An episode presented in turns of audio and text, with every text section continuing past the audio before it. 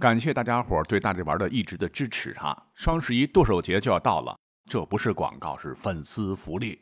只要您现在起在淘宝搜索界面输入“大力中中中”，我设置的啊，点确定就可以抽取红包。大力丸的大力中奖的中，大力中中中五个字儿啊，最高红包是八千八百八，每发一百个红包必中一个五元。拼手气，惊喜红包五元起，十台 iPhone 十三箱，两百个一千一百一十一的大红包。别觉得不可能哈，中奖率这次还算高，因为我刚才中了个大红包啊，说不定下一个就是你。注意使用期限。管他正史野史，这里只有大历史，大力讲的历史正在播出。咱们继续回到节目当中，其实有很多流传已久的历史故事，呃，先入为主，我们就一直以为真的是那样，可是呢？你一旦找史料一分析，发现可能这并不是事实啊。比方说，周幽王魏博美人一笑，烽火戏诸侯。你要知道，烽火台直到秦汉才被作为防御的重要设置，被大量使用。西周根本就没烽火台。再如，纣王陈冕、苏妲己修建酒池肉林、穷奢极欲，还发明炮烙等酷刑，残害忠良，让商朝灭亡。其实啊，史记都说商纣王是广文博见，知识渊博，思维敏捷，身材高大威猛，力大无穷，乃一个文武全才。商朝灭亡主要是征伐东夷，朝歌空虚，才让世仇周不洛钻了空子。再比方说，历史上最为著名的、多被人诟病的秦始皇焚书坑儒。实际上，秦始皇是很气方士们拿什么不死仙药啊、炼制长寿仙丹，一次次的欺骗他，所以忍无可忍，将一部分骗子方士坑杀。反抗他的儒生只是坑杀的一小部分。至于焚书，李斯建议要收秦记以外的历史著作，儒家的《诗经》《书经》以及诸子百家的书，可没说全部都烧掉。秦始皇只是收去诗书百家之余，以于百姓收啊，我猜测焚过书，但非尽毁，否则怎么会有后来刘邦进入咸阳，《史记》所写的“得百家言”四百二十篇的记载呢？可见历史历经千年流传，真真假假，假假真真，那真是雾里看花，真的很难说得清。故而呢，本期我们就重点挑几个大家伙可能不熟悉的，好好的再巴拉巴拉解个历史未解之谜。老规矩，咱们按照时代为序啊。首先来提一个咱们初中课本学过的文章吧，文言文哈，叫《唐雎不辱使命》。呃，这个故事啊，发生在战国末期，秦始皇二十二年（公元前二百二十五年）。说当年秦国霸道，相继灭掉韩国和魏国之后。秦王希望可以用五百里的土地换取为魏国附属国的安陵国全境的五十里土地。安陵国当时虽然不堪一击，但国君很抠门，不愿意吃大亏，置换封地，便派唐雎出使秦国，要说服秦王改变主意。秦王当时是嬴政，要夺取天下的啊，能听你面前瞎叨叨？秦王见到来使一直鬼打墙，是死活不换，勃然大怒，对唐雎说。你曾听说过天子发怒吗？天子发怒，倒下的尸体有百万具，血流千里。而唐雎却说：“那大王，您听过平民发怒吗？”秦王说：“平民发怒，也不过是摘掉帽子，光着脚，把头往地上撞罢了。”唐雎说：“哎，那是平庸无能的人发怒。”而专诸聂政要离之怒，作为平民，你应该知道他们发怒的样子。而我发怒的时候，跟他们一样，使两具尸体倒下，血流五步远，天下百姓可都要穿孝服啊！然后是猛然起身，拿剑就准备刺秦王，想要和秦王同归于尽。秦王吓得是脸色煞白，直接是跪向唐雎道歉，说：“哎呀，先生请坐。怎么到这种地步呢？我明白了，安陵为何凭借五十里的土地生存下来的原因，只是因为有先生啊。”那这个故事非常精彩，大家纷纷翘大拇指，说：“唐雎不畏强敌，不卑不亢，保全国家不辱使命，真英雄也。”可是这个流传千年的故事哈，一直以来有个 bug，不知道您发现没有？秦国乃虎狼之师，刚讲到了，都灭了两大国了啊，气势正盛，吞并实力弱鸡的安陵国，这打个响指就解决了问题，何必大费周章搞什么置换封地呢？霸气外露的秦王，如果是你的话，也实在没有多此一举啊，让你唐居在跟前演这么一出啊，能让你近身一威胁，马上就怂了，赶紧罢兵，且信守承诺，不再攻打，佩服的五体投地，以礼相送，礼遇出境。那这样的话，秦始皇 如何统一全国？荆轲不早就刺杀成功了吗？再者说了，从历史上查找，唐雎的年龄也对不上啊。说是在公元二百五十七年的时候，当年的秦昭襄王曾挥师围困赵国都城邯郸，危急时刻，魏国害怕秦国不敢出兵救赵，所谓是唇亡齿寒啊。情急之下，信陵君盗得兵符，夺取兵权，完成了救赵的使命。那么就在信陵君窃符的时候。史书说，魏人有唐居者年九十亿，就力劝信陵君要尊敬赵王。那这一段呢，给人留下了深刻的印象。但唐居不辱使命救安陵国时，面对的那可是秦昭襄王的曾孙嬴政啊。那也就是说，理论上唐居这个时候一百二十多岁了，这可能吗？再退一步讲，就算当时他还活着。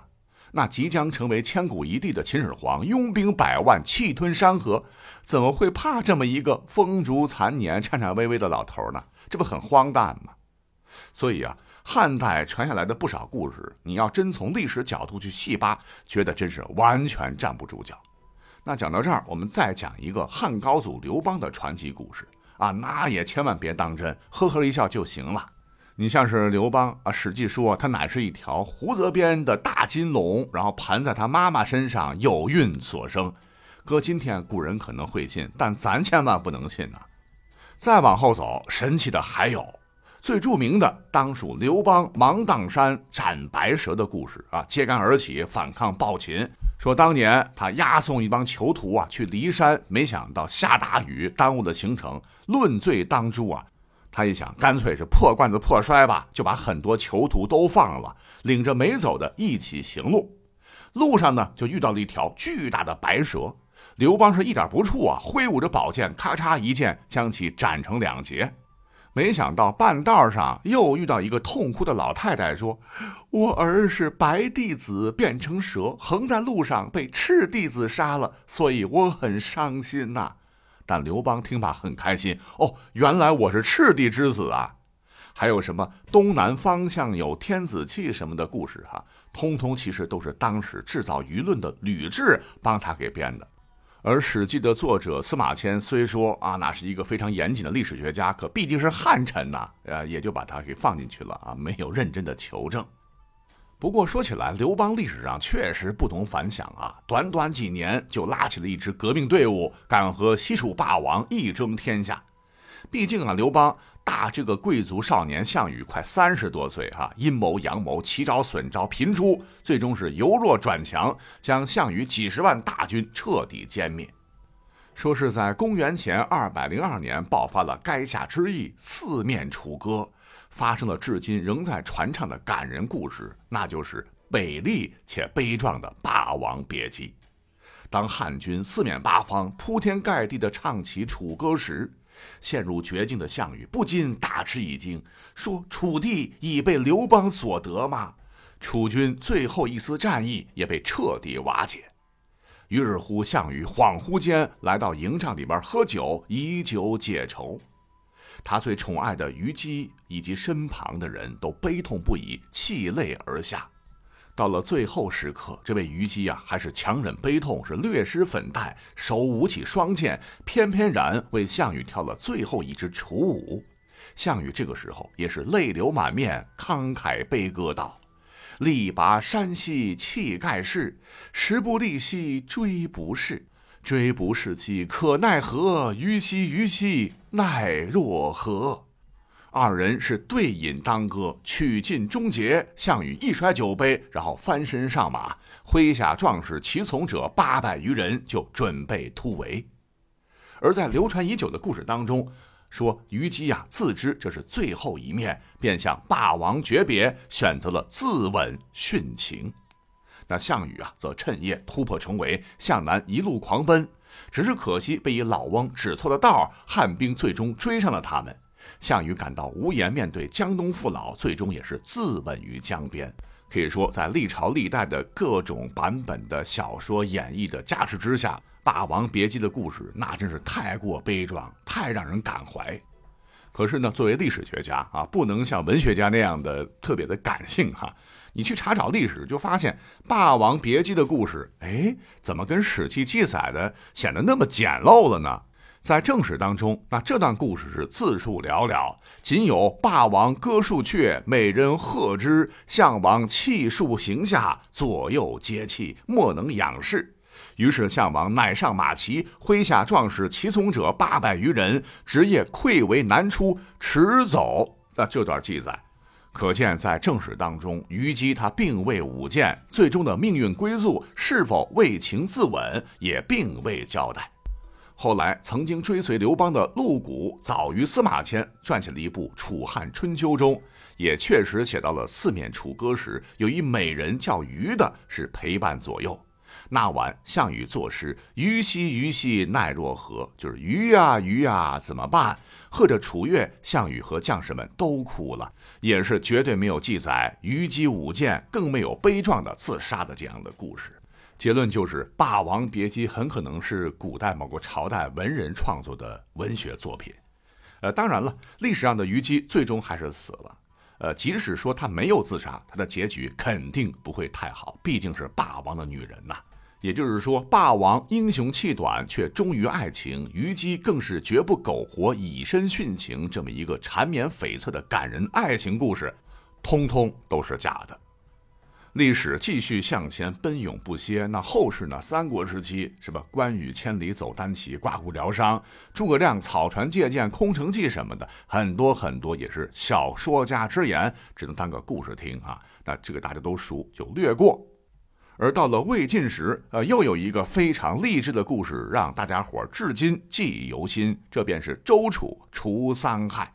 我们常常会以这个故事来自省啊，说东吴名将周访有个后人唤作周楚，因父亲早亡，母亲过度溺爱，然后长大之后呢，长着一身蛮力，为祸乡里，家里边又有点势力，老百姓敢怒不敢言，见到他呢，跟见到瘟神一般。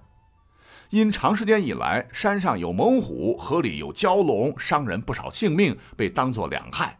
那周楚得知，哎，说我一身功夫怕啥？便与猛虎搏斗，杀死了大虫，又下河厮杀，斩杀了蛟龙。周楚和蛟龙算是苦战呐，漂流了几十里，是大战三天三夜。那街坊邻里以为周楚和蛟龙同归于尽了，一同是奔走相告，相互庆祝。等到周楚筋疲力尽，从河里爬回家乡，得知啊，大家伙庆贺的不是说自个儿杀了两害，而是自己连同那两害凑成了百姓口中的三害，一下子全死了，大家才谈款相庆。哦，原来知道自个儿也是其中一大祸害，就羞愧难当。为改过自新，从思想层面上啊彻底洗澡，便离开家乡去吴郡去找名士陆机和陆云兄弟，以求点拨自个儿。可是呢，又担心年纪太大，悔之晚矣。但是陆云却说：“不要害怕，朝闻道，夕可死也。”周楚从此改过自新，最终成为了对朝廷有用的名将。那这个故事说起来是从善如登，从恶如崩啊，非常的励志。可是放到今天，就是告诉大家，这肯定是假的。为什么呢？因为周楚生卒年你去查，公元二百三十六年到公元二百九十七年。而陆机陆云确实是历史名人，但生卒年份是二百六十二年到三百零七年。你发现没有？陆机陆云去世的时候年龄分别是四十三岁和四十二岁，所以呢，可以倒推他们应该是在公元二百六十一年到公元二百六十二年生人。就是很明显，陆机陆云要比周楚晚出生二十多年。